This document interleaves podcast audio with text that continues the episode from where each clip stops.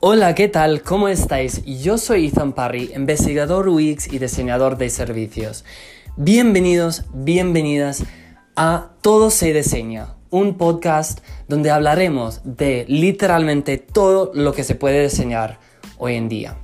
Gracias a la tecnología podemos diseñar productos, servicios, experiencias e incluso los negocios. Entonces, sin nada más, empezamos con el episodio del día de hoy.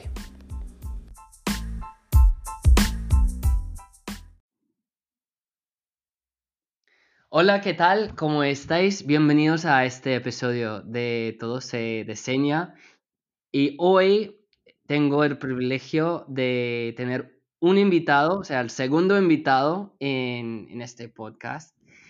Y claro, lo, ideal es que íbamos a vernos en persona ahí en, Colombia, pero con todo este tema de, del coronavirus, pues tenía que cancelar mi vuelo y, nada, gracias a la tecnología estamos, pues eh, nuestro invitado está ahí en Bogotá, yo estoy aquí en Barcelona y aún así podemos hablar.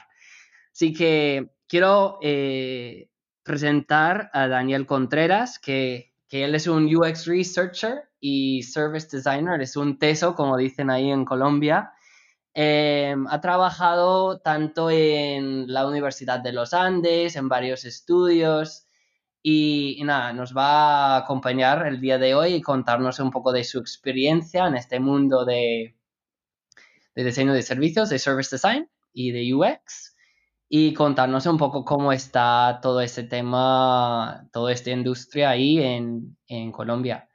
Pues bienvenido, Daniel. ¿Qué tal? ¿Cómo estás? Hola, Ethan. Muy bien. Gracias por invitarme. Eh, un placer estar acá. Gracias a ti, en verdad. El privilegio es mío. Pues nada, Daniel, yo creo que, eh, a ver, yo te he presentado un poquito, pero tampoco mucho, entonces yo creo que si primero puedes presentarte eh, un poco de qué es lo que haces, cuéntanos un poco de ti. Ok, bueno, a ver, em, yo soy diseñador de servicios y hago investigación UX. Eh, fue la carrera que estudié en la universidad, o sea digamos que a título profesional fue la carrera que yo desempeñé. En Colombia, la Universidad de los Andes hace unos 12 años, creo, bueno, 13, 14, no sé, que me, perdonen los profesores que lleguen a escuchar esto, se decidió cambiar el pensum y se quitó la carrera de diseño industrial y se quitó la carrera de diseño gráfico porque acá en Colombia, digamos que, para ser honestos, no es que tengamos la industria más fuerte de, del mundo, ¿no? Acá no hay inyectoras plásticas, acá no hay fábricas de, de ensamblaje, o sea, si tú, si tú eres diseñador industrial y quieres mandar a hacer una producción en serie, básicamente te toca irte a China. Y la mayoría de egresados estaban eh, dedicando al mundo del desarrollo web y el diseño web de manera muy empírica. Entonces, de donde se planteó la pregunta de por qué seguimos dando esta, esta carrera si, si, esta carrera no está generando empleabilidad en, lo que, en los conocimientos que estamos dictando y decidió crear la carrera de diseño, solo diseño. Y dentro de la carrera eh, hay varios énfasis que uno puede escoger. Casi que el 80% del pensum o del programa es selectivo. Uno va escogiendo las materias que uno más le gusta, uno va experimentando y va desarrollando su propio perfil de diseñador. Eso quiere decir que al final del grado, ningún diseñador es igual a otro. Ninguno de los graduados de la Universidad de los Andes es igual a otro. Cada uno tiene sus habilidades duras y blandas muy diferentes al, del otro.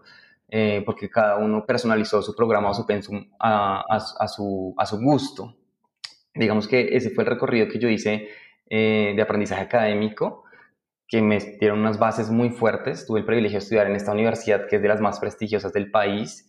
Eh, y luego de eso, eh, tuve la oportunidad de trabajar con una persona que se convirtió en maestra, que se llama Angie Mogollón, que ella es una coach ontológica que también tiene mucho conocimiento en diseño de manera empírica.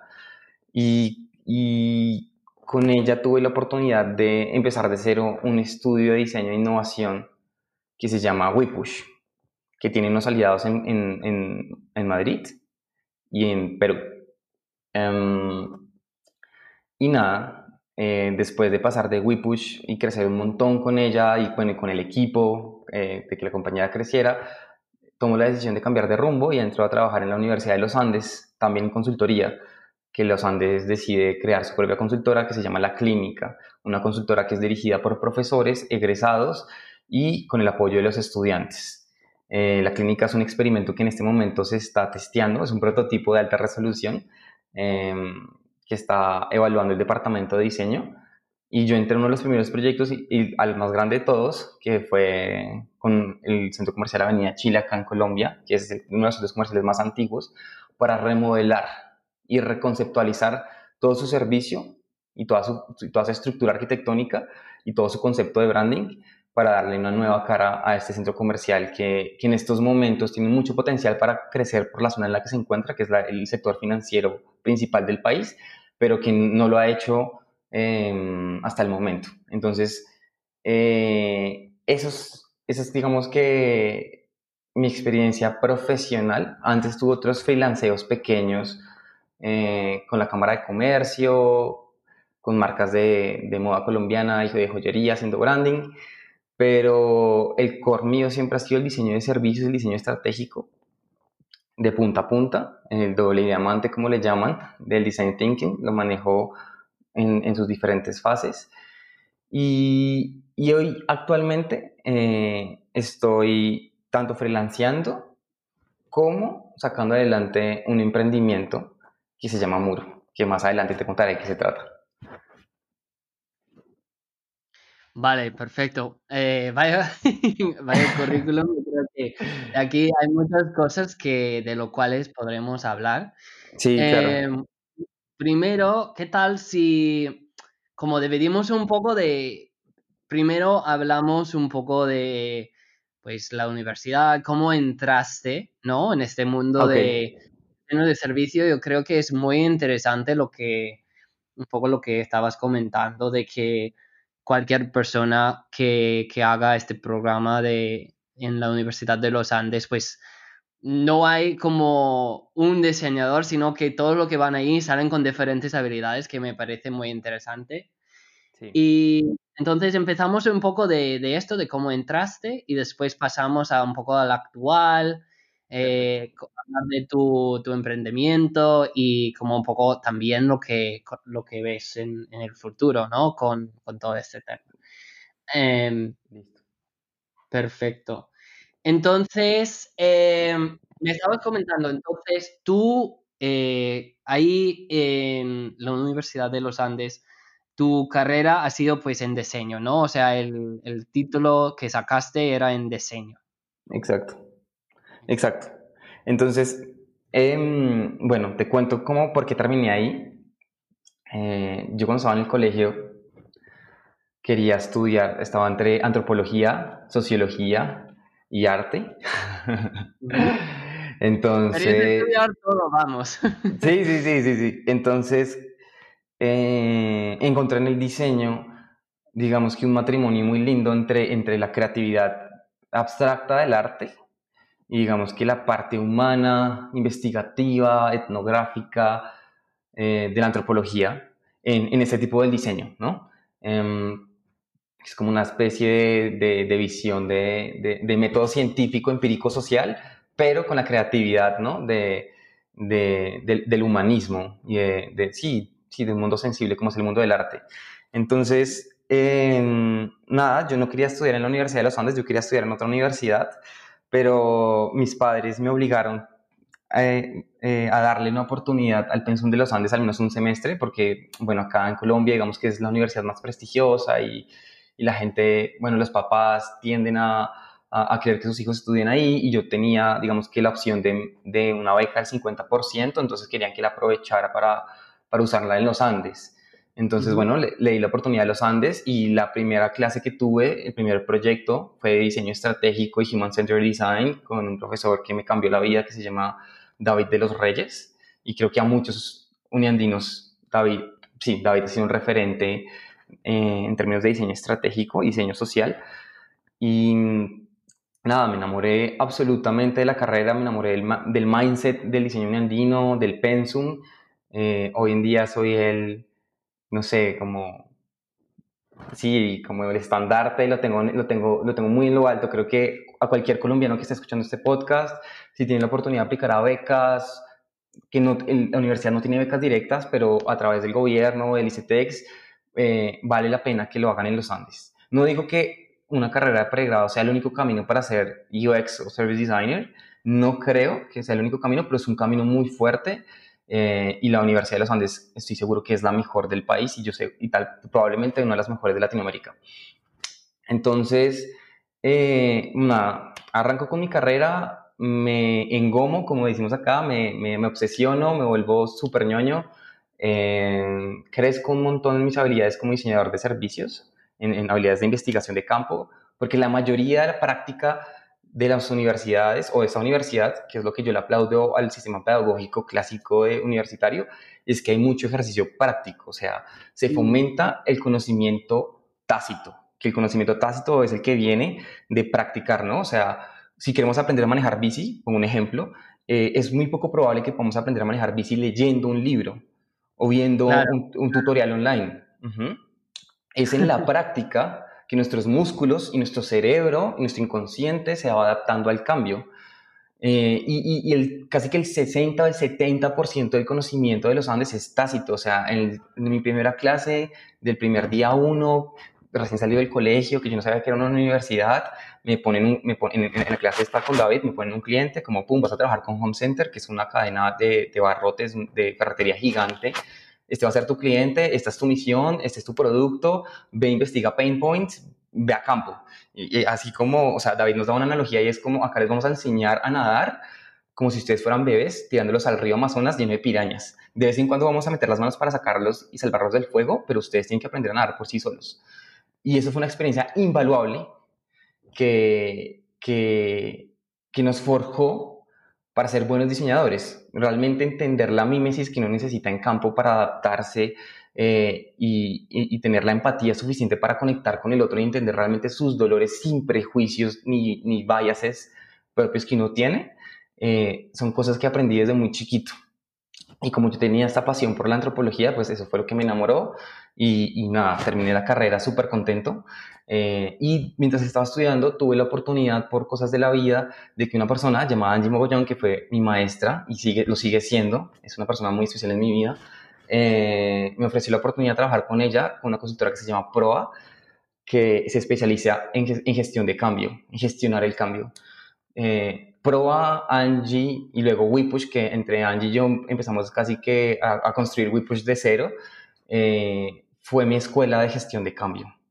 Que eh, aquí puede que me desvíe del mundo del diseño puntualmente, pero la gestión de cambio o el design change, como se está llamando ahora, se volvió también un norte a seguir en mi carrera profesional porque algo que me estaba pasando en los proyectos de diseño de la universidad o en otros proyectos de diseño haciendo freelanceo, que me daba cuenta es que como diseñadores éramos muy fuertes en levantar los pain points, las oportunidades, los dolores del, usuario, y levantábamos rápidamente a través de procesos de ideación soluciones en teoría factibles y deseables, pero en el momento de, de la implementación a lo largo del tiempo yo me he dado cuenta que no, no se veía un cambio real en la compañía eh, porque no adaptaban el cambio, ¿no? Em, porque es que cuando diseñamos, cuando innovamos, lo que estamos haciendo es cambiar cosas. Estamos cambiando la sociedad, estamos cambiando la empresa de nuestro cliente, estamos cambiando no solamente los, los puntos de contacto de un servicio, estamos cambiando la manera en que convivimos, trabajamos y socializamos alrededor de un servicio o un producto. Y el ser humano eh, eh, es un ser que tiene mucha resistencia al cambio, ¿no? Eh, no nos gusta el cambio porque nos saca de nuestra zona de confort. Y en Wipush, la especialidad de Wipush y la especialidad que tenía Angie es gestionar el cambio, ¿no? Entonces, con ella aprendí una fórmula que es muy linda, que ella se la aprendió a un maestro que se llama Shlomo, un consultor israelí, que es la, la ecuación de la energía del cambio.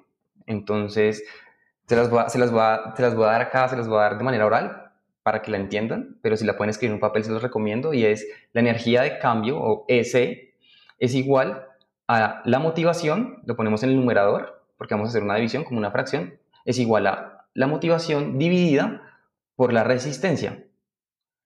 Entonces, ¿qué quiere decir esto? Si yo tengo arriba como numerador la motivación y abajo en el denominador la resistencia, significa que entre más resistencias hayan, más baja va a ser la, la, motivación. ¿cierto? Pero si yo subo la motivación arriba, más baja va a ser la resistencia en el resultado final de, energía de cambio, ¿sí? Entonces, por ejemplo, si yo tengo motivación 10 y resistencia 2, voy a tener energía de cambio 5. Esa es una ecuación matemática un poco conceptual para entender cómo gestionar el cambio en una organización o cómo gestionar el cambio en un usuario. Tiene que ver mucho con behavioral design o con behavioral economics. Eh, y es que cuando queremos hacer que el cambio ocurra, necesitamos o aumentar la motivación o disminuir la resistencia o las dos para que el cambio realmente pase y que nuestras ideas no se queden en un blueprint, en un escritorio empolvándose o en un customer journey en un escritorio empolvándose. Entonces, bueno, Angie a través de su carrera en coaching y design change y yo con mi conocimiento muy fuerte en diseño de servicios, construimos un portafolio de servicios en WePush que básicamente ofrecía servicios de innovación, pero innovación que prometían el cambio que no se iban a quedar en ideas abstractas o ideas, sí, tácticas, pero en el aire, sino que iban a pasar, iba a pasar un cambio real en la organización de estas personas. Y era muy lindo porque para generar ese cambio teníamos que tocar a las personas, teníamos que ser muy empáticos con ellos, entender realmente sus dolores, pero no solamente entender los dolores de la empresa y de servicios, sino sus dolores como seres humanos y su, resistencia a cambiar dentro de la organización. Muchas veces en investigaciones de campo yo me veía envolvido básicamente como una sesión de coaching, una sesión de terapia, yo abrazando a un empleado, eh, aconsejándolo, dándole calma frente a la situación del problema. Eh, y, era un poco raro en ese momento, pero hoy en día lo entiendo. Em, y, y, el resultado al final eh, era que cuando co-creábamos con estos clientes, con los empleados de nuestros clientes, no solamente co-creábamos por tener una visión multidisciplinaria más amplia, sino que estas personas a las que habíamos escuchado empáticamente y les habíamos hecho una especie de coaching, eh, estaban conectadas con una química emocional muy fuerte con nosotros y se volvían aliados del proyecto. De tal manera que ellos mismos sacrificaban su tiempo libre para ayudarnos en el proyecto y luego defender el proyecto con la misma junta directiva. Y era, ella, eh, se volvían ellos los escuderos del proyecto y cuando WePush se iba a la organización como consultora, cuando sacábamos nuestros, nuestros computadores y nos íbamos de allá, eh, esas mismas personas a las que habíamos tocado se encargaban de que el proyecto siguiera corriendo a pesar de que nosotros no estuviéramos. Eso es algo muy lindo que hasta, hoy en día yo solamente he visto que pasa en WePush. Eh, ese ha sido el aprendizaje más grande que he tenido de, de, de, esa escuela. Por eso te digo, como mis dos grandes escuelas fueron la Universidad de los Andes, que me dio herramientas de, diseñador, branding, diseño estratégico, diseño de servicios, UX, gráfico, diseño de producto, joyería, eh, pero Angie y WePush fue la escuela que me, que me enseñó gestión de cambio, que para mí es, digamos que el santo grial que le hace falta al diseño a la hora de innovar y generar cambios de alto impacto. Claro, a veces podemos hacer un Customer Journey muy bien y podemos hacer sesiones de ideación muy poderosas y a veces si están bien orquestadas y ejecutadas, logramos también grandes cambios. Pero si le, si le metemos gestión de cambio, al menos en la consultoría, para que el cliente se apropie del proyecto y en verdad quiera cambiar su mindset y el mindset de sus compañeros y, la cultura organizacional con el nuevo diseño, el nuevo planteamiento del diseño, eh, el alcance es mucho más amplio, o sea, se multiplica por 10. Y eso es algo súper lindo. Entonces, a todos los que están escuchando el podcast, diseñadores ya profesionales o aspirantes a ser diseñadores o estudiantes, investiguen sobre gestión de cambio, sobre design change, eh, que va a ser un asset muy valioso a la hora de ejercer como diseñadores y a la hora de amplificar el impacto de sus proyectos. Eh, creo que me desvié un poquito, pero no, no, sé ahora qué quieras preguntarme. Básicamente esa, ha sido mi experiencia, digamos, de, como empleado profesional de, de estudio. Ah, bueno, y, antes de cerrar, se me olvidó decirte, y luego pues trabajé en los Andes, ¿no? Ya con, salgo de WePush, digamos que por razones de crecimiento profesional, yo sigo, o sea, WePush sigue siendo mi casa, eh, pero por un tema de crecimiento profesional eh, pivoteo y, me, y, y regreso a mi alma mater, a la Universidad de los Andes, a, trabajar como UX Research y Service Designer eh, en esta consultora que te estaba mencionando que se llama La Clínica, que es un prototipo que está evaluando el departamento de diseño. Y, y, ahí me ofrezco básicamente como investigador de campo, ir a hacer entrevistas, hacer observación, hacer mapeos, hacer análisis eh, con ah, compañeros egresados y con estudiantes que, que, nosotros guiábamos, ¿no? Se volvía para ellos como una mini práctica profesional. Nosotros los guiábamos y, y, nada, el, el, proyecto que, que tuve la, la, oportunidad de participar fue el de Avenida Chile que te comentaba y eso acaba de ser mi última experiencia, pues la acabo de cerrar hace nada, hace ocho días antes de toda esta locura de la pandemia, 15 días. Y en este momento me sigo enfocando 100% ahora pues al emprendimiento, al emprendimiento que estoy levantando con un socio que también es diseñador, aunque él es diseñador industrial y creador de contenido, que es otro mundo diferente que no vale la pena en este momento tocar. Vale. No, perfecto, perfecto. Yo de ahí, pues, eh, gracias a, yo creo que han salido muchas cosas aquí. Em, te quería hacer eh, un par de preguntas más. Claro. Eh, bueno, aún nos falta, pues, ya tengo un par, un par de preguntas, pero relacionado con lo que dijiste. Primero, em, claro, tú estudiaste diseño, ¿verdad? Tú estabas, con, estabas contando de que eh, ahí en la Universidad de los Andes, ahí pudiste eh, aprender de todas las diferentes herramientas, de ahí eh, pudiste formarte como diseñador. ¿Tú crees, o sea, desde tu punto de vista, porque hoy en día existen muchas maneras de, de aprendizaje, ¿no?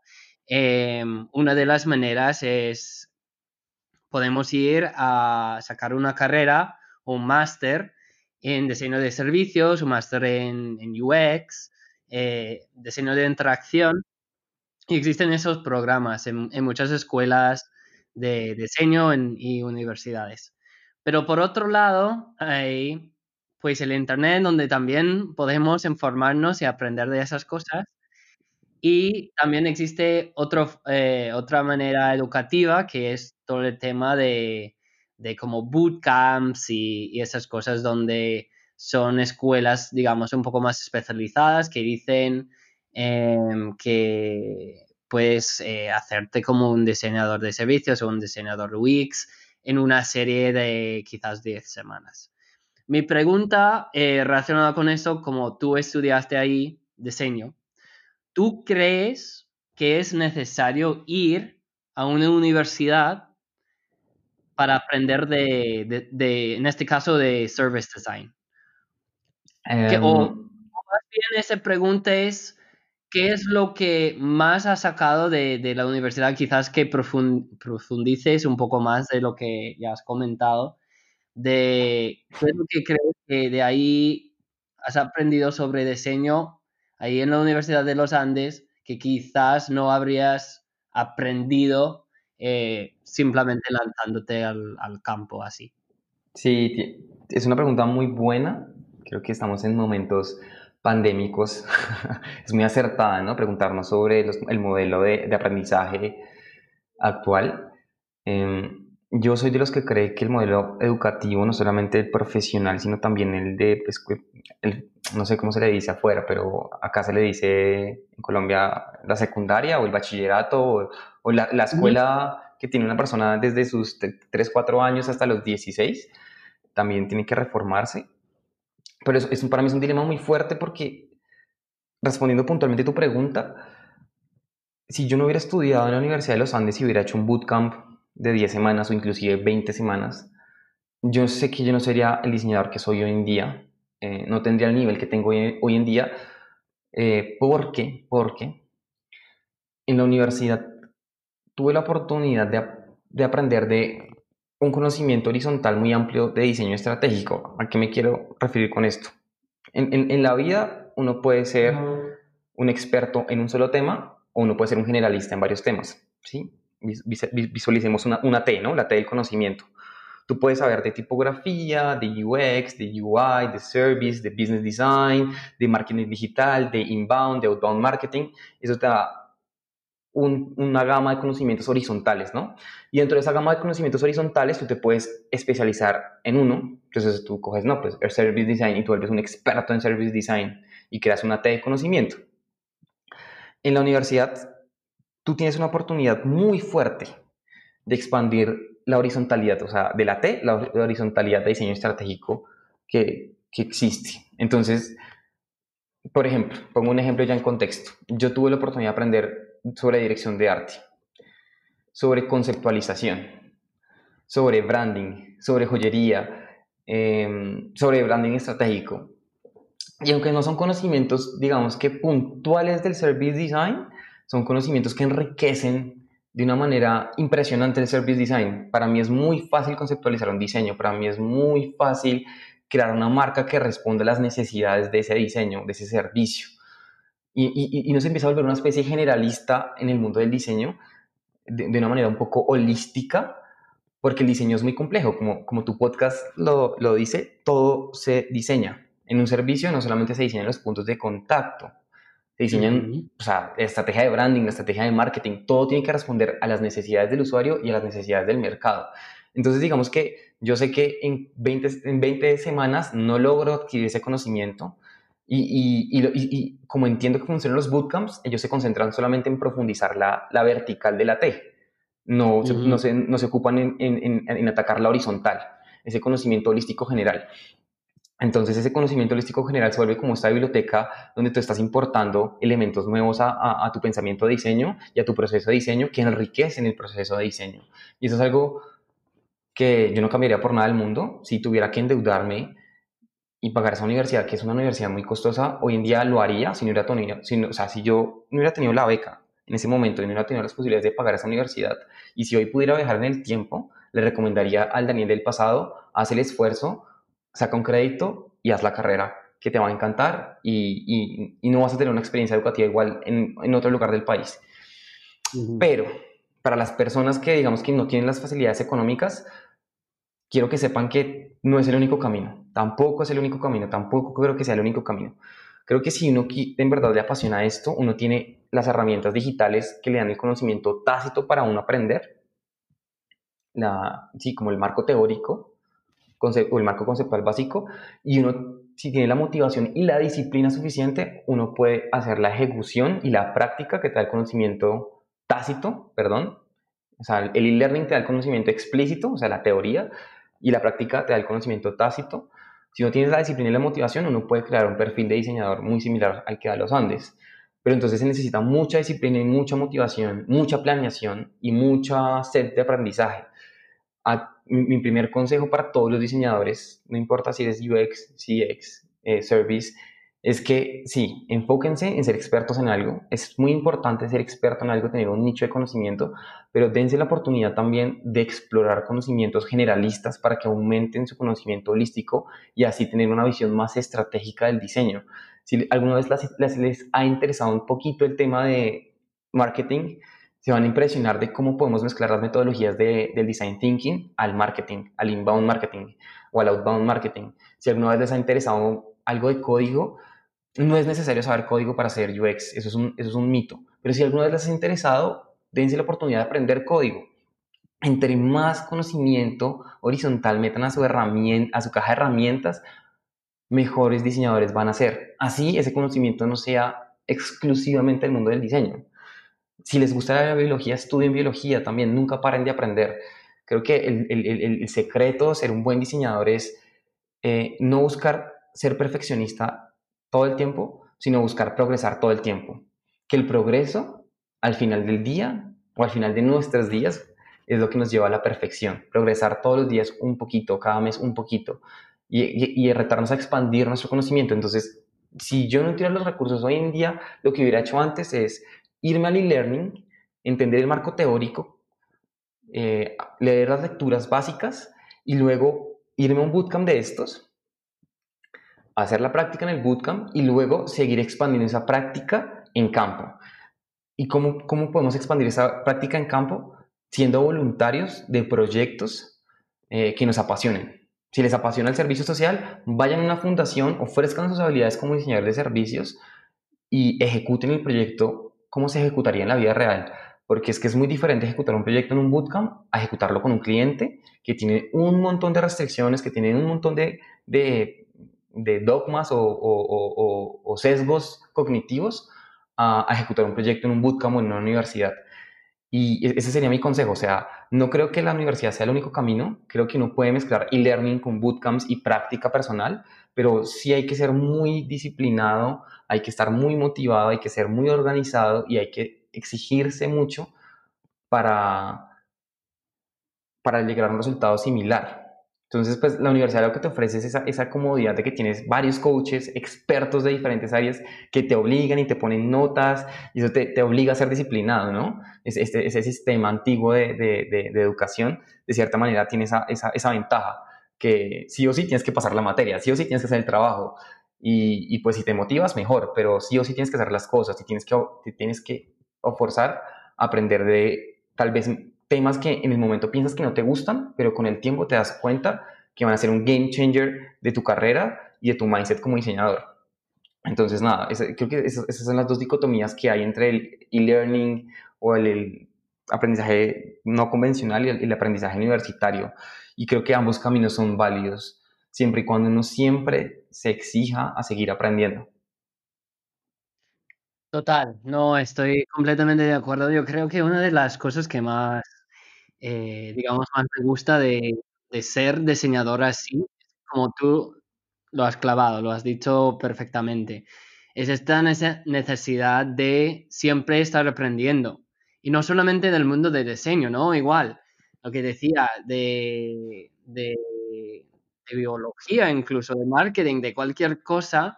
O sea, para ser mejores diseñadores eh, tenemos que siempre estar aprendiendo, siempre tenemos que meternos en, otros temas para, poder eh, mejorar e identificar más fácilmente las necesidades de, las personas. O sea, yo sobre todo, una de las cosas que, a mí personalmente me, gusta a la hora de trabajar en, consultoras, que he trabajado en consultoras, en agencias, es, eh, o sea, los diferentes proyectos de los cuales he trabajado. O sea, he estado trabajando en el sector de, hoteles, a, sector financiero. O sea, de ahí eh, requiere un esfuerzo de aprender todo el vocabulario, todo cómo funciona un hotel, es distinto que cómo funciona un banco, etcétera, etcétera. Entonces, estoy completamente de acuerdo contigo de, de que hay que ir mirando de cómo vamos progresando y yo también, eh, antes de eh, meterme en, diseño, yo estaba en el mundo de comunicación. Entonces, cuando la gente me hace la misma pregunta, yo digo eh, que, sí, recomiendo si tenéis la, posibilidad de ir a, a una universidad y estudiar diseño, yo lo recomiendo porque yo personalmente me faltaba toda esta parte teórica pero, o sea, conjunto, pues buscaba otras oportunidades a hacer las cosas más prácticas y, yo creo que es lo mejor que, uno se puede, se puede hacer. Muy bien, muy bien. Em, vamos a, una cosa que vamos a seguir, una de las cosas que estabas hablando es todo ese tema de, gestión del cambio, ¿no? De, la otra casa donde aprendiste y cómo, cómo has formado en, en, este mundo de, diseño. Em, una cosa que igual estabas hablando un poquito es pues de co-creación, de que nosotros tenemos que realmente diseñar para las personas y, pensar en las necesidades de ellos. Incluso hablaste de que pues hasta abrazar a, los empleados, a darles ánimo. Em, en tu experiencia, Daniel, eh, cómo o qué es lo que haces para generar empatía con las personas con las cuales estás diseñando. O sea, ¿lo ves fácil? ¿Qué consejo quizás, qué consejo, consejos darías para realmente empatizar con las personas por las cuales estás diseñando un producto, un, un servicio? Bueno, pues me encanta que me hayas hecho esta pregunta, porque puede que esto suene a disco rayado para los que están escuchando el podcast, pero la empatía es la habilidad blanda más importante que necesita cualquier investigador de cualquier área social, antropólogo, sociólogo, y que necesita cualquier eh, eh, UX researcher también, y también diseñador de servicios o cualquier tipo de diseñador que está intentando entender un problema. Entonces, antes que nada, quiero compartirles eh, una autora que se llama Brené Brown. Ella yo creo que ha sido una de las pensadoras más fuertes sobre este tema de la empatía. Entonces, quiero compartirles como una cita que es muy famosa de ella para que entiendan por qué es tan importante la empatía en el mundo del diseño. Entonces, ella dice que la empatía em, alimenta la conexión. En inglés es como empathy fuels connection, ¿sí? Como de gasolina, como fuels. Y sympathy drives this connection. Y la, y la simpatía genera desconexión. ¿Qué es la empatía y qué es la simpatía? Es lo primero que tenemos que contestar. La empatía, básicamente como a manera poeta, es ponerse en los zapatos del otro, ¿no? Pero eso suena muy fácil.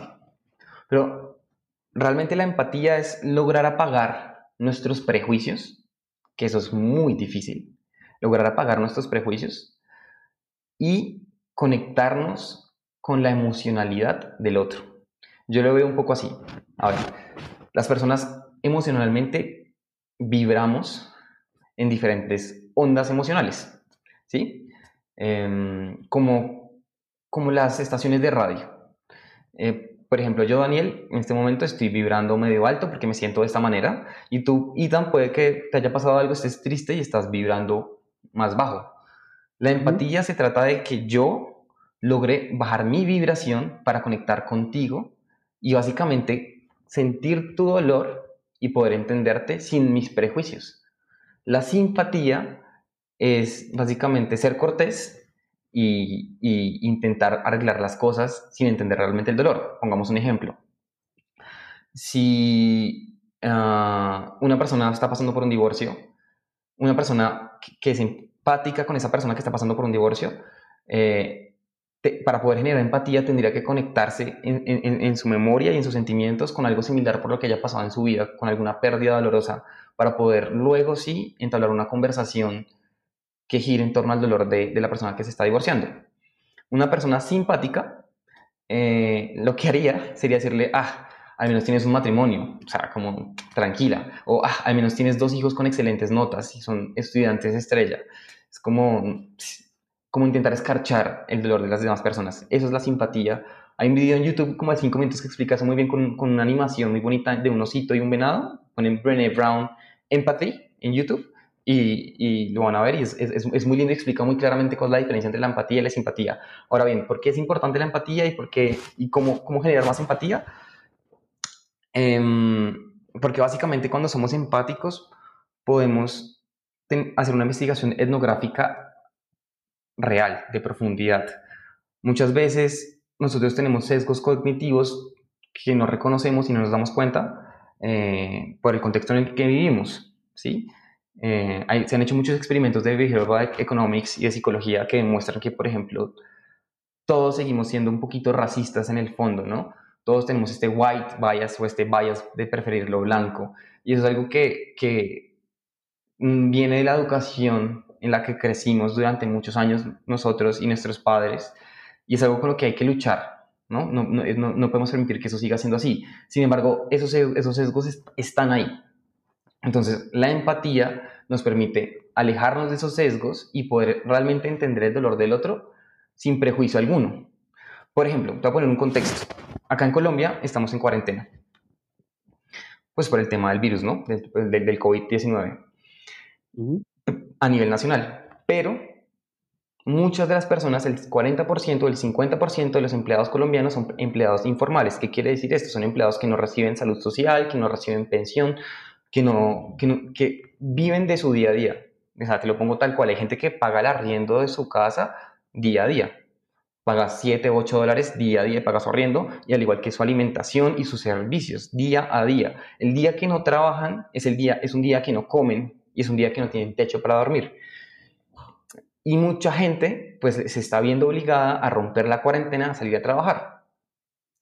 Y desde afuera es muy fácil juzgarlos, que es algo que está pasando, que es como que irresponsabilidad, eh, nos van a propagar, eh, esto se va a escalar como en Italia, como en España, como en China, eh, y la gente entra con mucha paranoia y, y no también entiende a la, a la, gente que tiene paranoia, pero si uno es realmente empático y se pone en la piel del otro, no solamente en los zapatos del otro, uno sería incapaz de juzgarlos, o sea, su familia no tiene que comer si no sale a trabajar. Y sí, es un riesgo de infección, pero es que es un, digamos que eso es un dilema y es un reto económico que tienen los países tercermundistas y es cómo lograr una cuarentena viable para las personas que no tienen cómo costear una cuarentena. Eh, cuando tú eres empático, eres capaz de ponerte en, los, en la piel de la persona que tiene que romper la cuarentena, pero al mismo tiempo tienes la capacidad de ponerte en la piel de la persona que tiene miedo y los está juzgando a ellos. Y puedes diseñar para ambas personas sin tomar un partido. Y es por eso que es muy importante la empatía, porque nos permite, de cierta manera, ser objetivos sin dejar de ser humanos. Y, diseñar centrado en lo humano. Y, y diseñar para todos y gestionar dilemas. Entonces, creo que es por eso que es muy importante la empatía y ahora sí, tips muy, muy, muy, muy puntuales para, para aumentar la empatía. Está súper demostrado que para aumentar la empatía tenemos que salir de nuestra zona de confort y arriesgarnos a vivir experiencias sociales diferentes. Es decir, si usted nunca ha hecho servicio social y nunca ha sido una comunidad, por ejemplo, no sé, de otra etnia, de otra cultura, voy a poner un ejemplo muy puntual acá en Colombia, que acá las comunidades blancas y negras están muy marcadas, están muy marcadas a lo, a lo, sí, a los años, a los, a los años 60. Em, si nunca has hecho servicio social, vete a una comunidad que sea muy diferente a la tuya y haz un ejercicio voluntariado de al menos 15 días y vete a vivir con ellos. Y te juro que tu mindset va a cambiar. La manera como lo juzgabas el mundo va a cambiar. Viajar también genera más empatía, así sea de turista. Conocer nuevas culturas genera más empatía. Eh, y para esto quisiera compartirte un relato. Hay, hay, un cuento de Jorge Luis Borges que se llama El etnógrafo. Es un cuento muy lindo. No te lo voy a contar todo ni tolerar todo porque se nos alarga el tiempo, pero básicamente es de un estudiante de antropología que le ponen una tarea en Estados Unidos, de, de la Universidad de, Michigan, creo que es, em, de ir a investigar eh, un conocimiento muy puntual de una comunidad indígena eh, en, el, en, el, sur, en el, sí, en el sur de, de Texas. Entonces el, estudiante acepta la misión por parte de su maestro y se va a, este sitio, ¿no?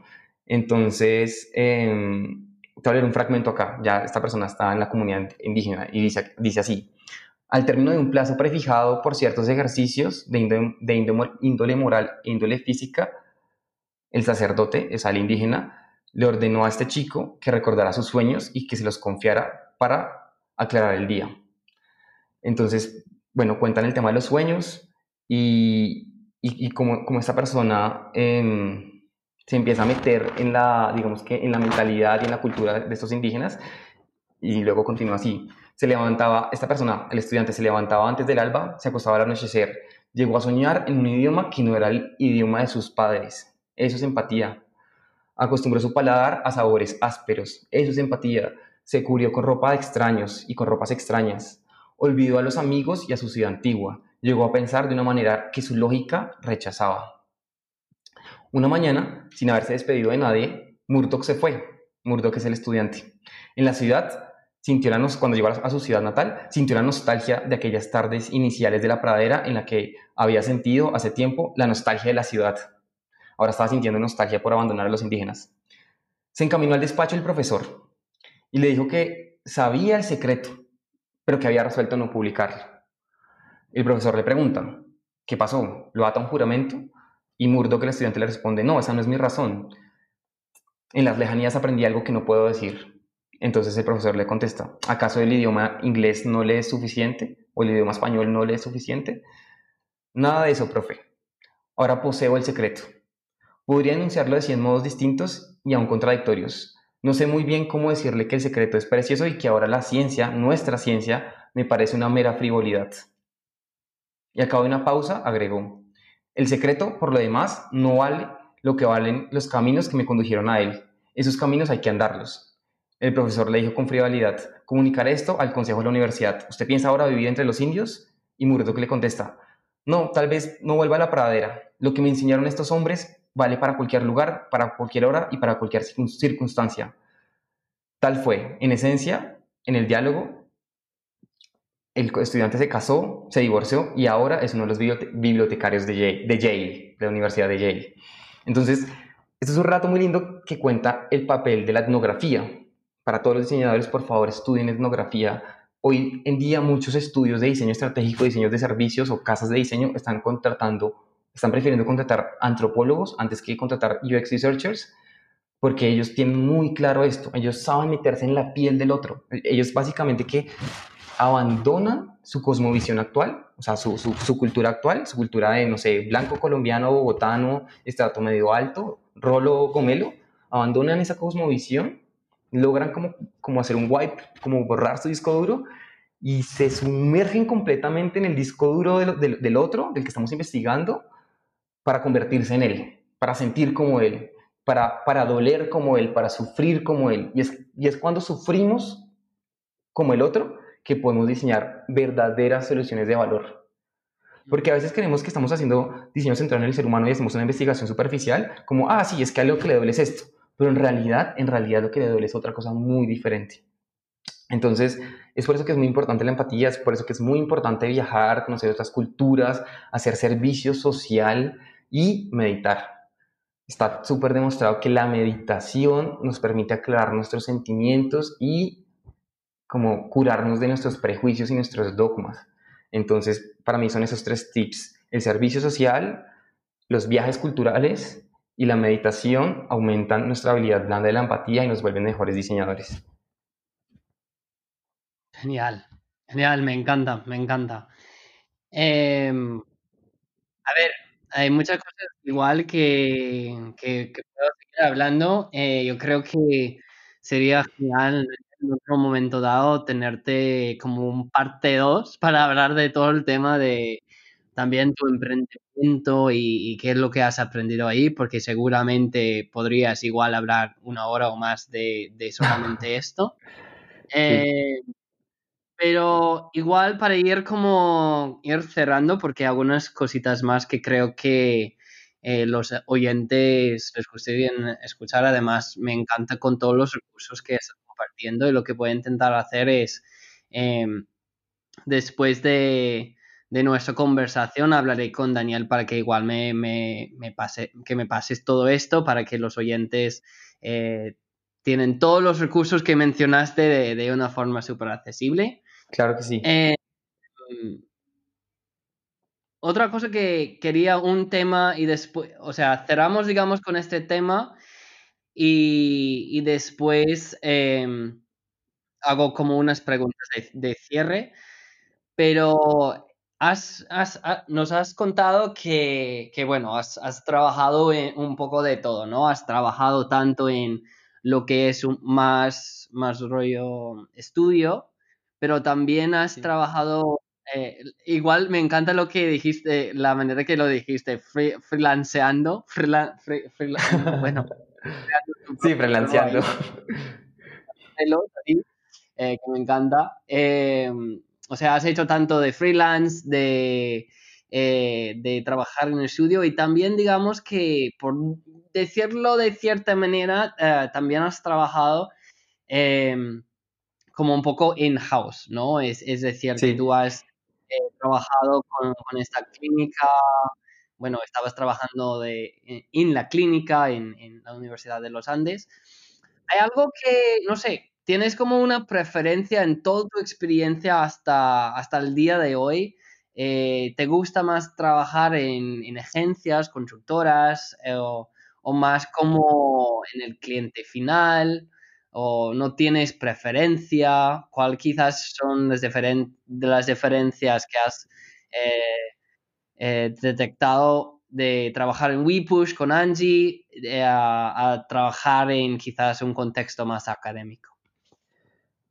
Bueno, sí, sí, claro, tengo mis preferencias. Eso es un tema de gusto. De hecho, ahorita está pasando algo muy interesante en mi círculo social de amigos, egresados de diseñadores también de la misma universidad, y es que muchos están renunciando a sus trabajos actuales para vivir una experiencia diferente. Y tengo amigos muy cercanos que me han contado sus experiencias que se han pasado de estudios, han ido a trabajar directamente a bancos o de bancos a estudios, viceversa, como que la gente como que se cansa un poco y cambia el chip, como, ah, quiero probar esta otra cosa. Y creo que todos tenemos que pasar por todas partes y probar y, ver en dónde encajamos más, porque no es que haya una mejor que la otra, sino son experiencias diferentes. Trabajar in-house a trabajar en estudio.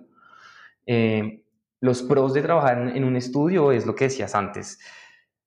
Hoy estás trabajando, si estás trabajando en un estudio, hoy tienes un proyecto en el sector financiero, mañana tienes un proyecto en el sector salud y mañana, y pasado mañana tienes un, proyecto en el sector educación. Todo el tiempo estás conociendo personas nuevas, todo el tiempo te estás llevando aprendizajes de personas nuevas, experiencias nuevas. Eh, tu empatía aumenta porque todo el tiempo te estás retando y estás saliendo de tu zona de confort a explorar nuevos campos y nuevos retos sociales y, y de diseño, ¿no? Entonces, eso a mí me encanta. Creo que es una de las nuevas reflexiones que tengo y es regresar a estudio. Anhelo regresar a estudio porque eso es algo que a mí me encanta. Y por el otro lado, el in-house te ofrece algo que no tiene el estudio y es la oportunidad de ver crecer y ejecutarse un proyecto de manera real. ¿Qué quiero decir con esto? Cuando tú estás en in-house, por ejemplo, en un banco y estás diseñando una app, estás diseñando un nuevo servicio, si te quedas el suficiente tiempo en la empresa, tú vas a poder ver crecer tu bebé, me refiero a tu diseño, eh, a lo largo del tiempo y vas a ver cómo crece, cómo le metes más recursos, cómo, cómo, cómo, cómo el equipo crece y cómo ese proyecto se vuelve una realidad y luego vas a estar en la calle y ¡pum! De casualidad ves a alguien usando tu aplicación y todo lo que tú diseñaste y eso también es muy chévere, eso es muy chévere, eso es algo que no pasa tanto en, en los estudios o en las casas de consultoría, porque las casas de consultoría son costosas eh, porque pues la innovación es costosa, entonces no siempre se logra ejecutar al 100% del proyecto, porque un proyecto, exacto, un proyecto puede tardar entre uno, dos años, tres años, una aplicación desde el momento en que se crea el concepto hasta que sale al mercado, pueden ser hasta tres, cuatro años y el recurso económico, el músculo económico que se necesita es muy fuerte, entonces eso solamente pasa cuando trabajas in-house. Eh, y trabajar in-house también te da mayor estabilidad, digamos que de certidumbre porque no tienes que estar saliendo a aprender, digamos, que diferentes contextos todo el tiempo, sino que te puedes volver experto en esa área de conocimiento de esa industria, de ese negocio. Entonces eh, empiezas a, profundizar ese, esa T vertical de esa área.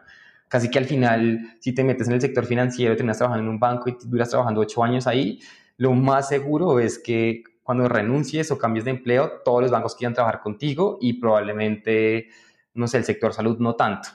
En cambio, pero que eso no necesariamente es malo, eso es volverse un experto y son gustos, por eso te digo, todos tenemos que pasar por ahí, tenemos que explorar eso. Yo por lo personal me quedo con la experiencia de estudio, me quedo con, con, con la primera experiencia que te conté. Muy bien, muy bien. Vale. Eh, a ver, estoy mirando las preguntas. Eh, digamos que quiero cerrar con esas dos preguntas. Em, que igual has comentado un poco, pero una de, una de las razones, em, además de, hablar de los diferentes temas, eh, todos los problemas, como lo que, qué es lo que estamos enfrentando como diseñadores, pues una de las cosas también es que eh, quiero seguir entrevistando personas de diferentes países de Latinoamérica, de otras partes del mundo, y como dar un poco visibilidad de cómo está el tema de, diseño de servicios, de diseño UX, de, business design en otras partes. Entonces, em, ¿cómo ves personalmente? Bueno, ya, ya llevas algunos años, ya llevas algún tiempo haciendo, dedicándote a esto, obviamente. Em, por lo general, ¿cómo ves? Eh, bueno, como quizás puedes hablar un poco desde cuando ya entraste a la Universidad de, los Andes hasta ahora. O sea, ¿cómo ves el diseño de servicios, el service design, eh, UX design, digamos, en, Colombia? ¿Lo ves eh, creciendo? ¿Lo ves como apenas arrancando? ¿Qué es quizás lo que haga falta? ¿Cómo lo ves como industria y para sobre todo los, los colombianos, colombianas que están escuchando? Eh, que quizás quieren meterse en esto. Em, ¿Cómo está el estado actual ahí en, tu país? Ok, bueno, el estado actual es, prometedor. Digamos que en Colombia hace seis años, siete años, hablar de service design acá en Colombia era como hablar mandarín. La industria no entendía qué era eso. Eh, sin embargo, han habido algunos estudios pioneros eh, orgullosamente uniandinos, que, se han, que se han tomado la labor de abrir camino en la industria. Em, Y hoy en día el, design, el service design o el design thinking está tomando fuerza en Colombia. Todavía es un mar azul, hay mucha oportunidad de crecimiento acá en el país. Estamos creciendo aceleradamente en términos de innovación y, de, diseño de servicios. En la presidencia actual, por ejemplo, el presidente Iván Duque, independientemente de las afiliaciones políticas que tenga cada uno, em, y me incluyo ahí, esta persona está haciendo una, una, labor muy importante de impulsar las economías creativas, lo que él llama las economías naranjas, el emprendimiento y la innovación. Y entonces, digamos que hay mucho mercado por explorar.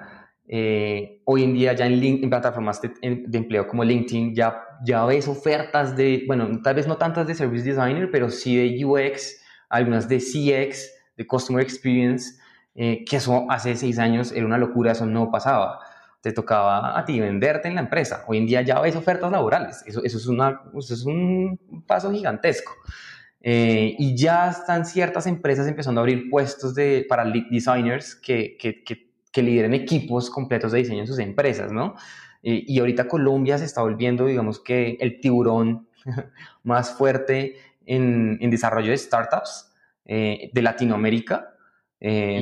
Dicen que Colombia supuestamente es el Silicon Valley de, de Latinoamérica. Estamos sacando startups de todo tipo eh, por montones y se necesitan un montón de diseñadores para esto. Eh, entonces, el, el, el, espacio es muy prometedor, el mercado es muy prometedor. Para todos los colombianos que me están escuchando, tenganle fe a este mercado, que aquí lo que hay es espacio para todos. Como diseñadores tenemos que unirnos y ser colaborativos, compartir nuestro conocimiento. Nosotros no somos competencia entre nosotros, al contrario, somos compañeros y tenemos que seguir empujando, abriendo el mercado como equipo. Eh, sé que pues he tenido la oportunidad de, de, de, tener conversaciones con diseñadores de mi estilo de, Perú y de México. También sé que México y Perú la están toteando, inclusive están más adelantados que nosotros, sobre todo México, Perú, Perú, o sea, como en primer nivel México, en segundo nivel Perú, tercer nivel Colombia. Puede que me esté equivocando, son opiniones que me han dado personas que están trabajando allá, colombianos que están trabajando allá. Eh, entonces, en Latinoamérica hay mucha oportunidad, Colombia no se está quedando atrás, eh, así que la invitación es a que, a, que, a que no paren de aprender, a que no paren de, de salir de su zona de confort y a retarse, que no tengan miedo de tocar las puertas de una empresa y venderse así no les estén haciendo una oferta laboral. Muchas veces creemos que porque no hay una oferta laboral no significa que no podamos eh, mandar un correo a recursos humanos o al champion del área en la que nuestro conocimiento brindaría valor, no sé, como el área de innovación de una empresa eh, toquemos las puertas que nuestros portafolios y nuestro conocimiento es muy valioso eh, y trabajen en su marca personal también, trabajen en su marca personal para posicionarse en el mercado, generar awareness de, sobre lo que ustedes hacen y sobre lo que ustedes saben hacer y sobre el valor que le pueden aportar a la sociedad, que acá en Colombia hay espacio para todos. Muy bien, muy bien. Así acaba, acabamos ya, hay espacio para todos. Qué bonito al final de acabar así. Eh, muy bien.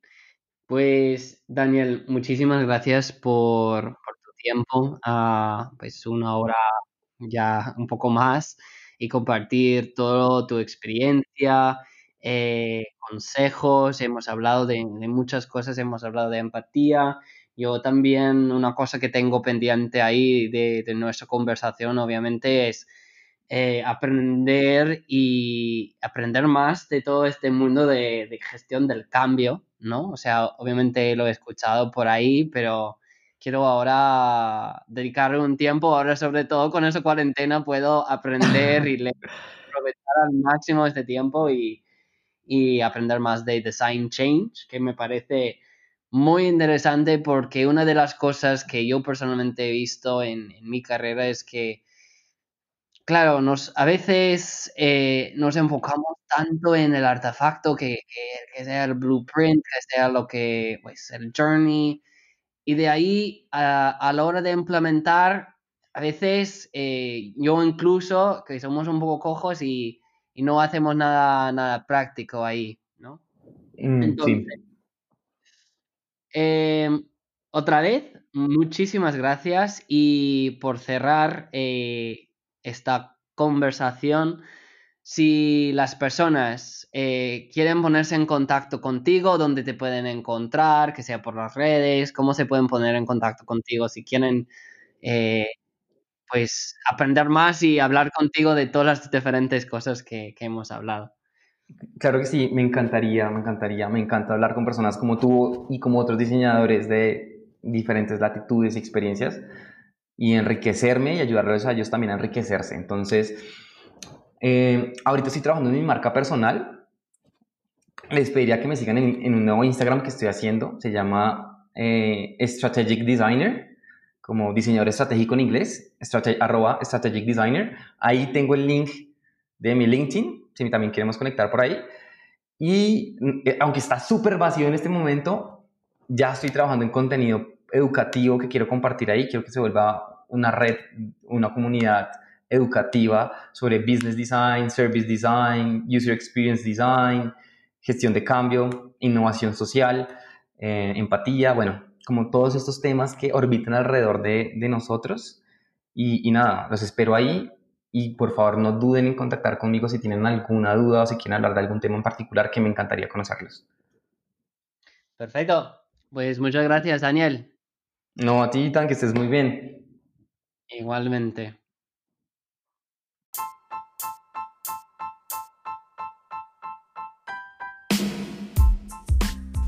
Y este ha sido el episodio del día de hoy. Espero que les haya gustado. No olvidéis suscribiros y compartir este podcast con aquellos que creáis que les resultaría interesante. Un abrazo desde Barcelona y hasta la próxima.